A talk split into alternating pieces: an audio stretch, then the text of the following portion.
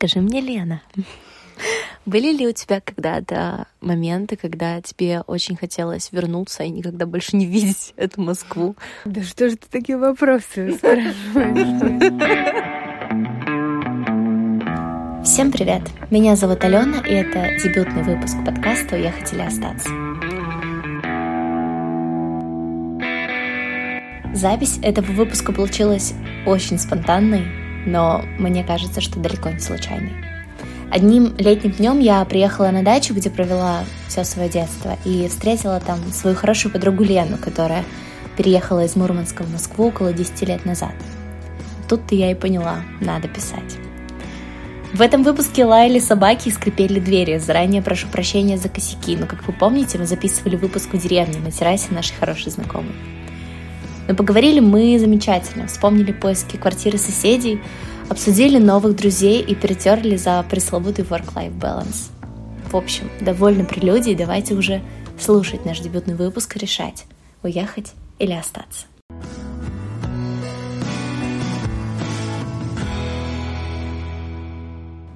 Лена, привет. Привет. Как ты знаешь, я недавно переехала, вот, и теперь мне стало безумно интересно узнать, что чувствовали люди в момент переезда, о чем они думали, как долго они собирались и так далее. И поэтому сейчас я хочу узнать этот момент у тебя. Ты же у нас очень-очень давно переехала в Москву. Кстати, давно ты переехала в Москву? А, я переехала в двенадцатом году. То есть, получается... Девять? Что девять лет назад, да. Вот осенью будет девять лет. Обалдеть. А ты помнишь свой самый первый день в Москве?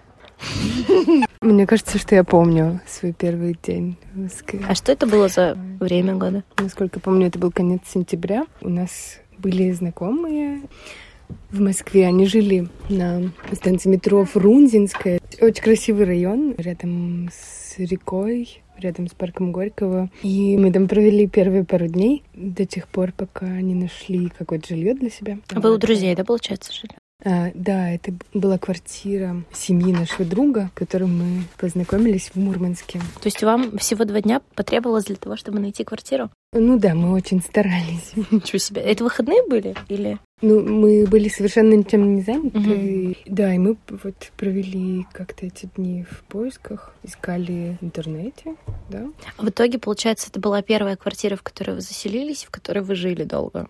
Или вы меняли потом ее? Мы прожили там всего месяц, мне кажется. То есть поняли, что это было что-то не то? Да, поняли, что это было что-то не то, и потом прожили месяц в следующей квартире. Опять не то. Кажется, что мы хотели найти, да, что-то такое, чтобы нам подходило. А что не нравилось? Ну, там, может быть, арендодатели, или сами квартиры? Ну, в первых двух квартирах была такая достаточно странная, непонятная обстановка. В первой квартире совсем было странно. Типа внутри все плохо. А, внутри было хорошо, но не так комфортно, как хотелось бы. А, во второй квартире была более благоприятная такая атмосфера, и там жила семья с взрослой уже дочерью. В первом случае это была часть квартиры, mm-hmm. да, и во втором? Была комната. Во втором случае тоже это была комната. Но было ощущение, что мы как будто бы здесь гости ненадолго mm. совсем. И потом уже мы нашли хороший вариант, и мы прожили там ну, до конца. Ну, лично я прожила там до конца. А, а он до сих пор живет? Потом нет, потом я решила приехать в сентябре следующего года приехала, вот, а мой друг там еще жил какое-то время. Пока не женился и не родил детей, правильно? А, мне кажется, что я не знаю. Ты не знаешь, что было первым? Последовательность событий, но я знаю, то, что они жили еще какое-то время в той комнате. То есть получается, что в Москве это, в принципе, и нормальная практика снимать именно комнаты, а не квартиры. Потому что это супер дорого, да, как я понимаю? Именно вот квартиру снять в более-менее адекватном районе. Ну, это хороший вопрос. Мне кажется, если ты готов эм, делить uh-huh. пространство, с, ну, если общее пространство с кем-то, то м- комната это хороший вариант. Ну, ты не остаешься в одиночестве. Мы же просто вот, например, э, в такой же были ситуации, только мы снимаем большую квартиру э, на двоих, но кроме нас никого там нет. Но получается, что просто в центре Петербурга можно снять квартиру ну, двушку даже, условно, там, допустим, за 30, 35, 40 тысяч, это будет не самая лучшая квартира, которую ты видела в жизни, но она будет просторная, ну, особенно если она не 30, а дороже. Вот, она будет э, действительно удобна там по расположению и так далее. Насколько я знаю, за 30 в Москве можно снять только где-то очень далеко именно отдельную квартиру, именно вот что-то более-менее такое свое, что ли. Ну, да, так получается, что хорошую квартиру в Москве, которая бы стоила там не больше 30 тысяч, можно найти где-то в отдалении. Это никогда не будет центр, mm-hmm. точно. Но это может быть какой-то район, который тебе удобен по... Ну, работаешь, например. Да, по работе, например. Квартиры в центре в целом дорогие. И... Есть ли смысл? Ну да, вот есть такие вопросы. Но я знаю, что есть такие люди, которые прицельно ищут хорошие квартиры конкретно в центре и готовы за это платить, и как бы видят в этом много комфорта. Ну да, для кого-то это, наверное, базовые какие-то уже да, потребности потому что, ну, например, мне тоже важно жить в центре, и когда я искала квартиру, и Дима мне предлагал э, поискать квартиру где-нибудь далеко, например, на Парнасе, по-моему, он предлагал, говорит, да вот же за 9 тысяч квартиры, вот давай снимать. Я говорю, я к этому правда не готова, mm-hmm. потому что я помню, как долго мы добирались пешком от э, Литейного моста до Гражданского проспекта в каком-то 2013, наверное, году, и подумала, что нет, я не готова, я же переезжаю в город зачем-то, то есть я хочу увидеть центр, я хочу там гулять, я хочу а, вообще понять, каково это жить в центре, потому что я никогда не жила в нем. То есть я всегда жила на окраине где-то. И поэтому у меня никогда такого не было. А тут потом, когда я узнала, что в Москве жить в центре — это за 40 тысяч квартиру снимать, однушку, я бы, наверное, была не готова. Наверное, поэтому в Москве гораздо больше людей, которые снимают квартиры именно вот с кем-то. Потому что у меня э, еще один мой знакомый также всю, всю жизнь, вот сколько он там прожил, наверное, лет 10, он постоянно с кем-то снимал именно комнату. Вот. А в Питере всех, кого я знаю, они снимают именно квартиры. Один мой знакомый снимал комнату некоторое время, а сейчас он вообще квартиру купил и уехал из центра. Снимал комнату на Сеной и говорил, что все ему нравилось. А как тебе, кстати, по уровню комфорта? То есть вот ты живешь э, и делишь общие вот эти вот площади с соседями. Как тебе вот сейчас, на данный момент, спустя там 9 лет, хочется ли тебе вот этого большего комфорта? Или тебе прям вот, наоборот, максимально хорошо в том, что ты имеешь? Ну, тебе всегда максимально хорошо, конечно. Ну, э, вот э, тот вариант, который у меня есть сейчас, мне очень подходит и по расположению, и по цене, и по какой-то эмоциональной составляющей тоже подходит, потому что имеет большое значение, какие люди с тобой живут. Но я не скажу, что мне всегда просто и что меня поддерживает наличие соседей.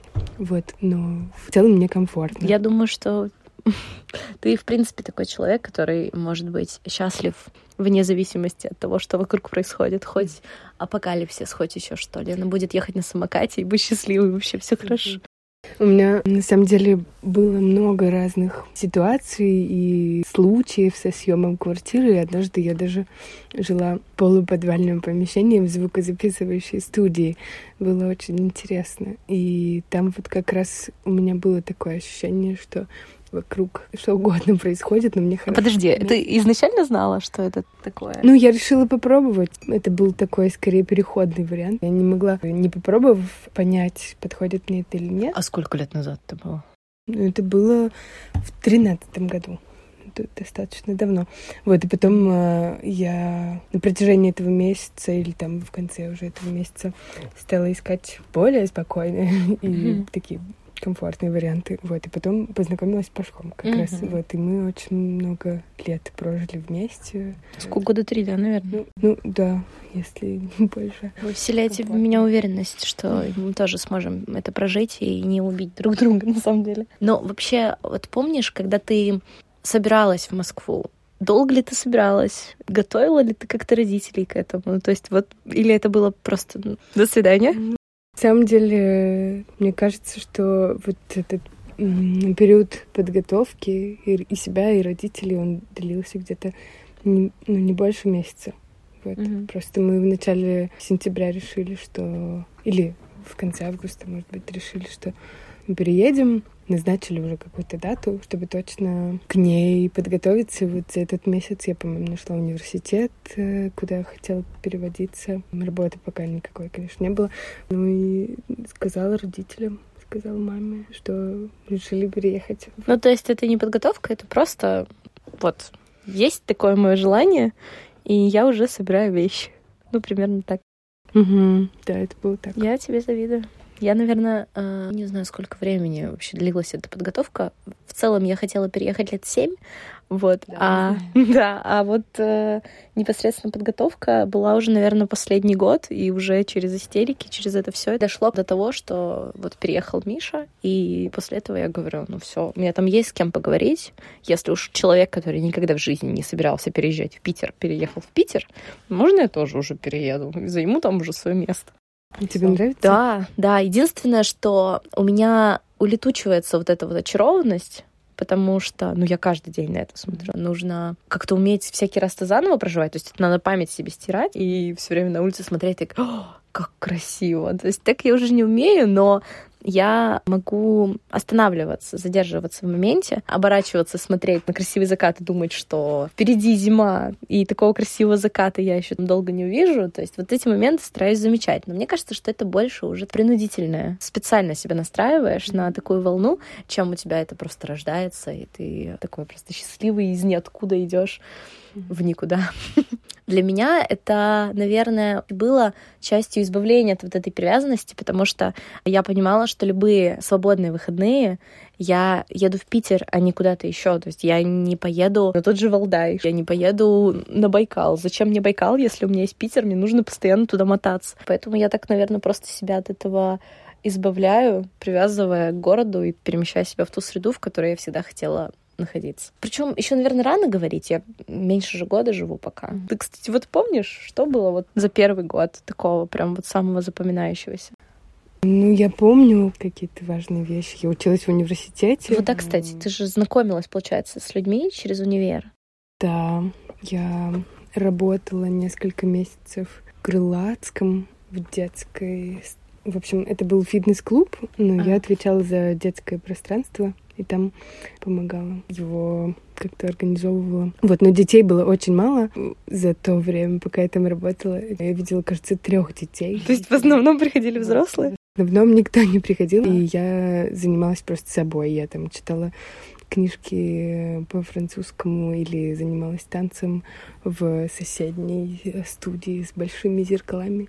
Mm-hmm. Вот, и было классно, было много нового общения. Ты же, получается, еще студенткой переезжала, то есть это mm-hmm. как раз самое, наверное, комфортное время для переезда, потому что ты попадаешь в новую среду, и у тебя есть люди, которые либо оказались в такой же ситуации, как и ты, то есть переехали, mm-hmm. им нужно кого-то искать, либо просто оказались в университете, где вроде бы принято знакомиться, общаться mm-hmm. и так далее. Потому что вот как раз у меня есть такой момент, что у нас круг общения — это именно ярославская диаспора. Mm-hmm. Это люди, которые тоже переехали из Ярославля. Mm-hmm. Вот. И очень сложно выйти на кого-то другого. Ну да, я помню, что первое время мы тоже много общались с ребятами из Мурманска, ходили к ним в гости. Там. А, ну это вот были как раз те ребята, которые вас приютили? Mm-hmm. Нет, нет. А, ну то есть у вас прям тоже много да, в Москве живет очень много мурманчан. И... А многие мурманчане в Питер переехали. Mm, такие ближе. люди тоже Вроде есть. ближе, да. как бы. Но больше в Москве. Получается. Я не знаю. Я ну из твоих знакомых. В Питере тоже есть мои знакомые из Мурманска. Логично. Подскажи мне, Лена, были ли у тебя когда-то моменты, когда тебе очень хотелось вернуться и никогда больше не видеть эту Москву? Да что же ты такие вопросы спрашиваешь? Конкретно в этом году было очень сложно, потому что я вернулась из Германии, очень тяжело переживала перемены, тяжело переживала то, что я больше не могу передвигаться так, э, как мне хочется, не могу ходить э, в те места, куда мне хочется. И сам этот факт повлиял на мое желание вообще находиться в городе. Мне показалось, что я хочу и готова, может быть, уехать куда-то в другое место. И на это повлиял мой приезд в Ярославль, когда я mm-hmm. в конце августа сюда вернулась mm-hmm. и побыла немножко в городе, побегала по набережной. Mm-hmm. ну, как-то мне это запомнилось. Такая очень личная свобода, когда тебе не нужно никуда. Когда тебе не нужен QR-код, чтобы выйти из дома. Да, когда тебе не нужно никуда идти, когда у тебя есть какой-то намеченный план, ты можешь свободно ему исследовать. Ну вот это чувство, я просто как раз только что книжку прочитала про тайм-менеджмент. Off the clock, когда тебе никуда не надо. Ну то есть, когда э, ты можешь сейчас не работать, ни о чем не думать, а делать только то, что тебе хочется. Да, это, кстати, очень классные моменты в жизни. Угу. Вот, и хочется, конечно, чтобы таких моментов было больше. Я понимаю, с тем ритмом и с той наполненностью, которая у меня есть в Москве, э, это бывает сложно сделать. И вдобавок еще вот это такое несколько ограниченное передвижение ввиду там особенностей моей работы или ввиду такой банальной усталости, например. Вот просто когда я жила в Москве, я заметила, что люди всеми своими личными делами занимаются уже после полуночи. Ну, то есть они в час ночи могут быть на тренировке или, не знаю, на вокале, на танцах, еще где-то. Потому что в основном целый рабочий день люди работают, а потом едут очень долго до чего-то. И поэтому получается, что все это сдвигается, и вот как бы ложатся спать уже в 3-4. Mm-hmm. И у тебя, получается, до сих пор так? Или все-таки как-то поменялся твой ритм жизни? Или сон стал важнее, чем mm-hmm. это все? Вот э, я так не могу, мне сложно не спать ночами. У меня есть какая-то идея, что нужно себя беречь, э, что нужно как-то очень грамотно распределять силы. И так сложилось, что у меня есть практически каждый день время утром для себя или для каких-то своих дел. И это очень хорошее время. Я его ценю, и хочется, конечно, начинать день уже отдохнувшим, и поэтому сложно представить мне себя, что вот я по ночам занимаюсь какими-то личными делами, но на самом деле по факту так и получается, что вот я прихожу с работы, и дома у меня могут быть еще какие-то рабочие дела, и вот э, после всего этого, да, хочется поддерживать, ну, поддерживать свои личные интересы, поддерживать ну, себя, ну, ну заниматься какими-то вещами, которые мне дают силы, наоборот. Ты меня, наверное, больше всего удивляешь из uh, тех моих знакомых, которые живут в Москве, потому что все без исключения говорят о том, как они устают на работе и так далее. Когда я помню, очень давно я приехала uh, в Москву, и ты была такая умиротворенная. По-моему, ты жила рядом с Динамо и ходила самой длинной дорогой. У тебя было несколько дорог от метро до дома, а ты ходила самой длинной и говорила, да, мне очень нравится, посмотри, как здорово, я беру самокат, мне так хорошо. Я все время думала, боже мой, ты как на каком-то другом уровне вообще просветления находишься. Мне кажется, что столько а, какого-то умиротворения, сколько есть в тебе, наверное, больше ни в ком. А, ну, только, может быть, в каких-то дзен-буддистах оно есть, в московских. А у тебя это прям всегда идеально круто получалось. Ну да, это как стиль жизни. Еще Наверное, меня поддерживает то, что моя работа не такая, как э, работа большей части населения Москвы. Ты про то, что наполняешься или про график? Э, и про график, и про какие-то особенности устройства, что там очень много личного какого-то общения, много mm-hmm. общения с классными детьми, их родителями. Mm-hmm. То, что много личного общения на работе. Ну, то есть получается, что ты как вот с универа общалась, а, постоянно с кем-то знакомилась, постоянно с кем-то взаимодействовала. А, собственно, у тебя до сих пор сейчас постоянно идет взаимодействие с людьми, mm-hmm. новые какие-то знакомства да, и так далее. Да, это так. Так это же очень здорово. Ты же можешь постоянно из-за этого двигаться вперед. Нетворкинг наше все. Кажется, если бы меня так наполняла моя работа, я бы не думала, что мне стоит записывать подкаст. Пусть будет чем наполниться тебе всегда. Спасибо. Спасибо, моя хорошая. Спасибо тебе большое за разговор.